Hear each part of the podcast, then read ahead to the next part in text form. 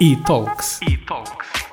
Olá, eu sou a Bárbara, Eu sou a Priscila, E eu sou a Sónia e estás a ouvir o E-Talks. um podcast de entretenimento. da Rádio Autónoma. Olá pessoal, o meu nome é Sónia Cardoso e sejam bem-vindos a mais um episódio do E-Talks. Eu sei, parece milagre, tivemos algum tempo sem gravar porque veio o final do semestre, depois também veio o confinamento que nos proibiu de irmos ao UAL gravar, por isso nós hoje não somos três, mas sim quatro porque estamos com o Zoom. Eu posso já começar por dizer que é super estranho voltar a gravar em casa. Porque em vez de estar a olhar para o microfone e só olhar para as vossas caras, estamos tipo como se estivéssemos a gravar um vídeo para o YouTube. Então, yeah, é estranho. Já agora, só por curiosidade, como é que vocês gravam podcasts em casa? Eu, neste momento, para ser sincera, estou deitada na cama. E tu, Sónia? Não, eu por acaso estou na minha secretária, não tenho as aulas online, porque eu acho que a minha voz não fica igual se eu estiver deitada. Por isso acho que. Ok. Ah, Não sei, acho que é diferente. Eu acho que nem é a, a cena da voz, é mesmo tipo o ambiente onde estás. Estás tipo como se estivesse numa reunião ou numa aula. Por exemplo, eu estou aqui na cama, Sim. então yeah, estou muito mais chill. Eu acho, eu acho que também tem a ver muito com a voz. Eu sinto que a minha voz não é a mesma se eu estiver deitada. Eu sinto que a conversa assim sai muito mais fluida se estivermos mais chill do que estarmos assim na secretária sentadas. E-Talks. Então, como é que vocês estão a lidar com este segundo confinamento no espaço de um ano? Olha, para ser sincera, o meu está a ser mil vezes melhor que o último. Há pessoas, eu vejo boas pessoas na- nas redes sociais a dizer o contrário, mas eu sinto que no último foi aquela fase bem tóxica das redes sociais. Não sei se vocês sentiram isso. Neste aqui, eu sinto que tenho mais uma rotina, ou seja, já aqui mesmo na realidade, já nem sequer estou, estou triste por não estar na faculdade, já me habituei à ideia um, e tenho agora, sinto que tenho mesmo uma rotina e que é o meu dia a dia normal, é, é, é a minha é a realidade normal. Na outra vez eu sinto que acordava super tarde, estava sempre no telemóvel, não fazia nada de jeito. ah, e até acho que é uma boa coisa para falar, é sugestões do que fazer no confinamento. Mas em relação a vocês, o que é que vocês têm feito? Eu, sinceramente, preferi muito mais o primeiro confinamento que este segundo, porque eu parece que já estou mais saturada a estar em casa e os dias passam muito devagar e eu não faço absolutamente nada. Agora, nas férias, não, não faço nada. Portanto, eu preciso mesmo de sugestões do que fazer. Completamente o oposto de mim. Olhem, eu por acaso acho que passei. Quer dizer, não foi. hum, eu não passei mal os dois confinamentos, ah, não estive aí a bater com a, pare- com a cabeça nas paredes, mas nós, como estamos de férias da universidade, e pelo menos eu falo por mim, eu não sinto que estou a ser obrigada a ficar em casa, porque provavelmente eu já ia estar em casa, ok, que eu ia ter. ah, mais liberdade, porque podia ir, podia sair, mas eu sinto que fui muito mais produtiva no primeiro do que neste, mas também se calhar isso deve-se muito porque no primeiro nós estávamos em aulas, no primeiro confinamento, ah, mas acho que hum, sim, eu pelo menos estou estou a passar bem. Mas sinto que fui muito mais produtiva no primeiro do que agora no segundo. Sim, no primeiro tu não sabias se estávamos a passar. Era sempre aquela ansiedade, não sabíamos o que é que ia acontecer, não sabíamos quando é que ia acabar e até tínhamos a expectativa que ia só durar um mês. Mas, por exemplo, eu não li um livro, há, é- isto é uma vergonha, mas eu não li um livro há uns oito anos, mesmo a falar a sério. E eu agora ando a ler imenso na- na- no confinamento, porque nós estamos de férias. Nós devemos ser a única faculdade do país que está de férias agora. Portanto, somos umas sortudas, não é? Assim, nós não, é para, para quem não é da nossa universidade, para perceber, nós não estamos de férias, quer dizer, teoricamente nós estamos de férias, mas supostamente Yeah, nós, nós, nós temos, nós temos esta pausa do semestre que é para estudar para exames, mas como nós somos muito inteligentes e não vamos a exame nada, ah, temos de férias. Hum, outra coisa, sinto que neste confinamento eu passo demasiado tempo no telemóvel, não sei se acontece com vocês, mas eu se for ver o meu tempo de ecrã é assustador. Eu tento não passar tanto, mas acho que é um bocado inevitável porque como eu estou em casa o dia todo, vou lá sempre mexer. Vamos a apostas, passas 12 horas. É isso, também é grande abuso. Não acho, para Eu- Priscila, não acho. Eu acho que é por volta das 10 horas ou 9. O quê? E não- E tu, Ah, Sónia? Vai lá, ver ouvir teu. isto. Vai lá ver o teu, Sónia. vou ouvir, o- eu, vou, eu por acaso vou ver o meu. Vamos Eu estou, aqui a falar, estou aqui a falar, estou aqui a falar, mas eu no outro dia fui ver e ele tem passado 6 horas. Ok, a minha É bué. diária está em 6 horas e 29 minutos. Gols. É assim, mas eu igual. sinto, e eu sinto muito que estou sempre no telemóvel. Sempre no telemóvel. Por isso eu não Sabem que, estou a ter aqui as 6 horas. sabem que eu tenho esta teoria, pelo menos no meu caso, os dias em que eu passo menos tempo no telemóvel, para mim, além de serem os dias mais produtivos, são os dias mais felizes. parece que não sinto aquela energia negativa. Entendem o que eu estou a dizer? Não sentem isso também? Sim, eu passo mais tempo se for preciso no telemóvel, porque agora estou sem computador, então vejo as séries no telemóvel lá, então é isso que me faz passar mais tempo. Sabes que eu pensei nisto outro dia? Tenho imensas amigas que veem Netflix no telemóvel. Eu entrava, em- eu entrava em maluca, eu, eu dava em maluca. Pois. É assim, eu também tenho a aplicação da Netflix, mas é raro, é muito raro. Eu não, não sei, eu acho que, eu não sei se vocês sentem isso, mas acho que é diferente ver uma série numa televisão ou num computador e no telemóvel. Acho que é completamente Sim, até porque tu Sim. vais para o computador ver Netflix precisamente para desligares o telemóvel. E eu não imagino que é que é estar a ver uma série e estar a ver as notificações a cair. É horrível, eu não Que gosto nada. horror. Isso depende muito, porque tu podes descarregar os episódios no telemóvel, percebes? E desligas a internet e é como se fosse no computador. Mas, Sim, mas- é, eu não sinto muito isso porque eu às vezes estou a ver séries e estou no telemóvel. Então, e que séries é que andas a ver? Olha, eu voltei a, a ver uma que comecei a ver no primeiro confinamento, mas não, não cheguei a acabar. E eu sou daquele tipo de pessoas que, se eu começo uma série já há algum tempo e não acabo, se eu quero continuar a série, eu tenho que começar tudo de novo. Por isso, eu comecei a ver tudo de novo outra vez e já estou quase nos últimos dois episódios. Eu até dizia o nome, mas eu não me lembro. Eu estou a ver Eufo- Euforia agora, por acaso. Eu sei que já saiu há muito tempo, mas É muito só agora é que me despertou o interesse. Tu gostaste?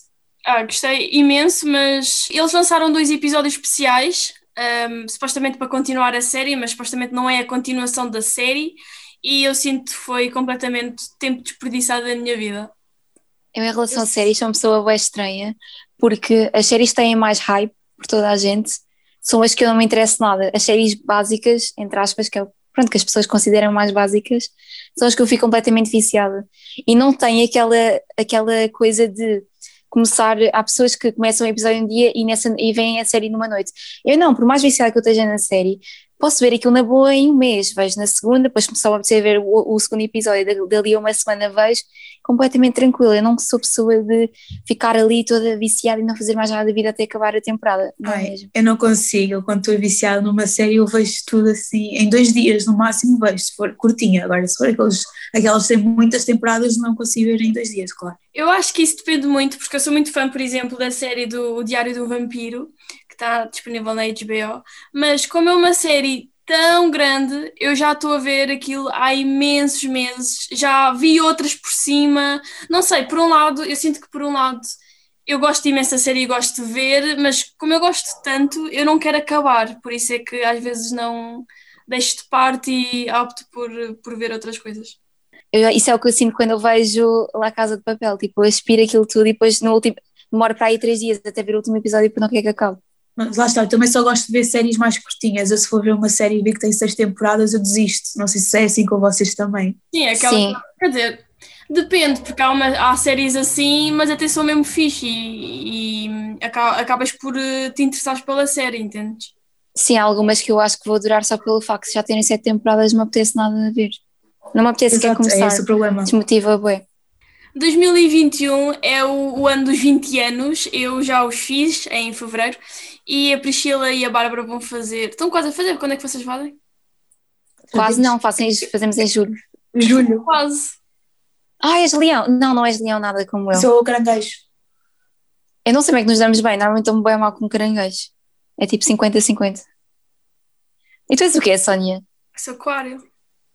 Ah, ok, eu dou bem bem com os Eu não aquários. percebo nada disso dos signos, sei que sou Eu acredito. aquário, mas tipo, não percebo mais nada disso. Eu acredito bem nos signos e faz todo o sentido para mim. Mas diga, estavas a dizer.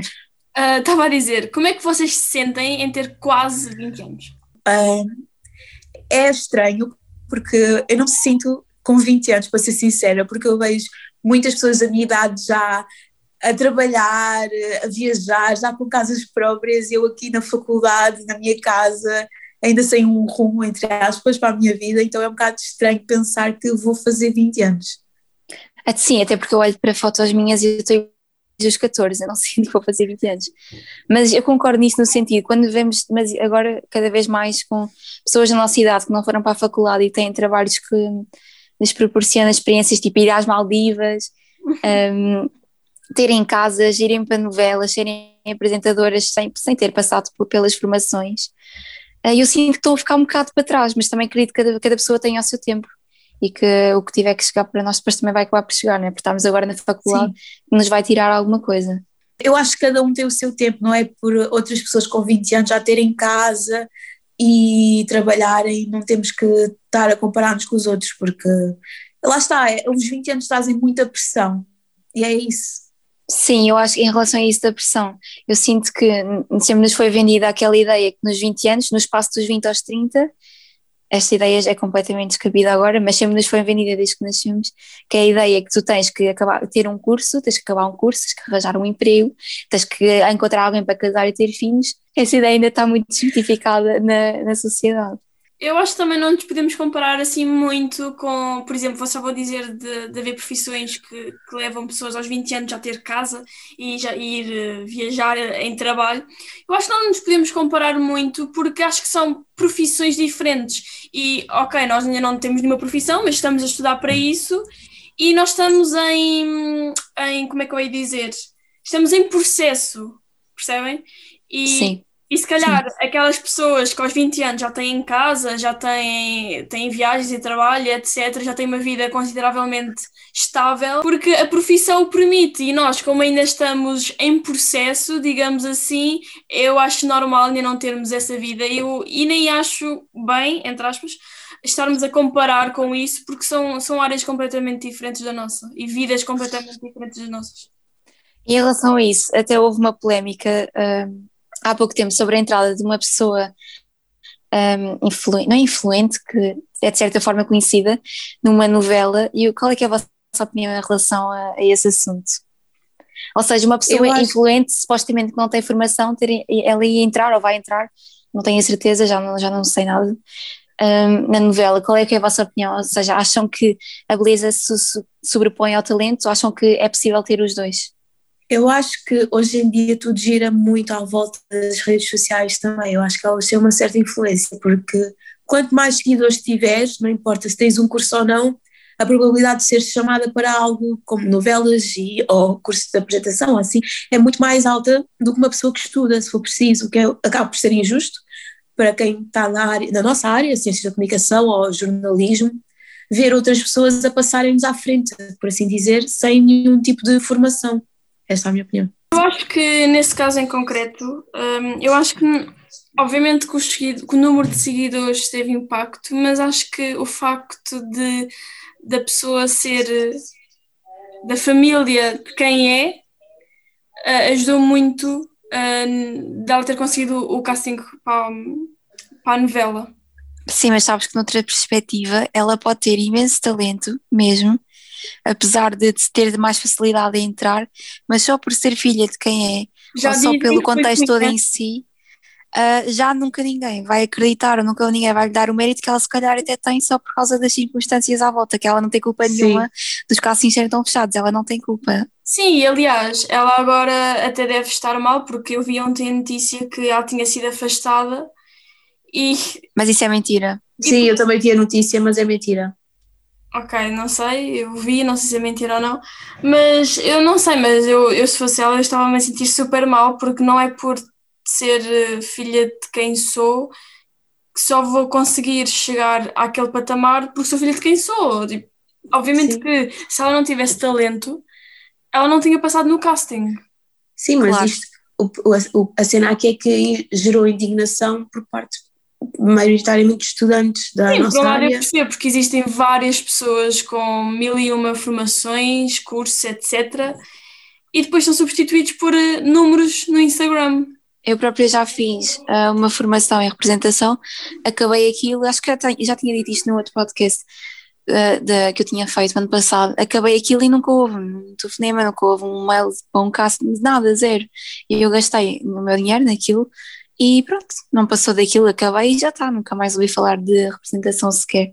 Portanto, eu acho que é o que acontece hoje em dia. Mas quem fala também de representação fala nas outras áreas. Claro. Nós, nós, sabemos casos muito concretos que isso acontece por existir números grandes, por ter um número grande de seguidores nas redes sociais. Isso faz com que leve a patamares que nós estamos a ser, estamos a trabalhar nisso e se calhar não, não vamos ter probabilidade de entrar. Porque vamos Lá ser por pessoas sem formação, mas que têm um grande número de seguidores nas redes sociais.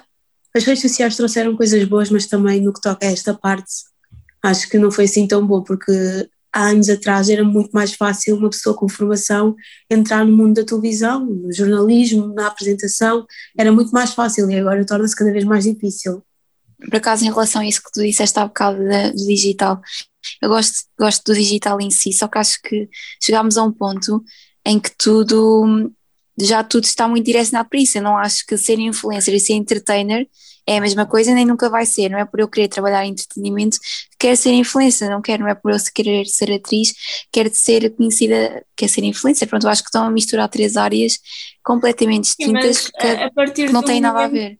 a partir do momento onde tu és, vá, imagina, a partir do momento em que tu entras numa novela ou etc., isso vai-te trazer seguidores e va- vais acabar por te criar sempre uma influencer, percebes?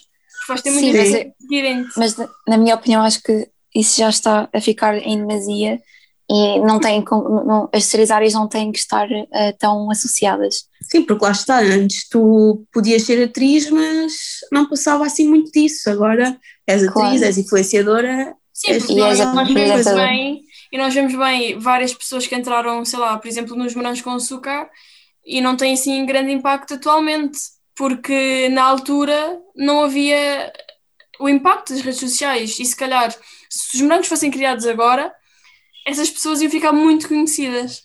Sim, porque têm muito Sim. mais visibilidade do que tinham há 10 anos atrás. E há bocado falámos do. Estávamos a falar de séries Netflix e isso fez-me lembrar algo que eu tenho reparado em relação a este assunto nas séries que eu vejo, que é, por exemplo, o estrangeiro, a Netflix e as- a representação no estrangeiro no geral, hum, retrata exatamente pessoas normais, pessoas.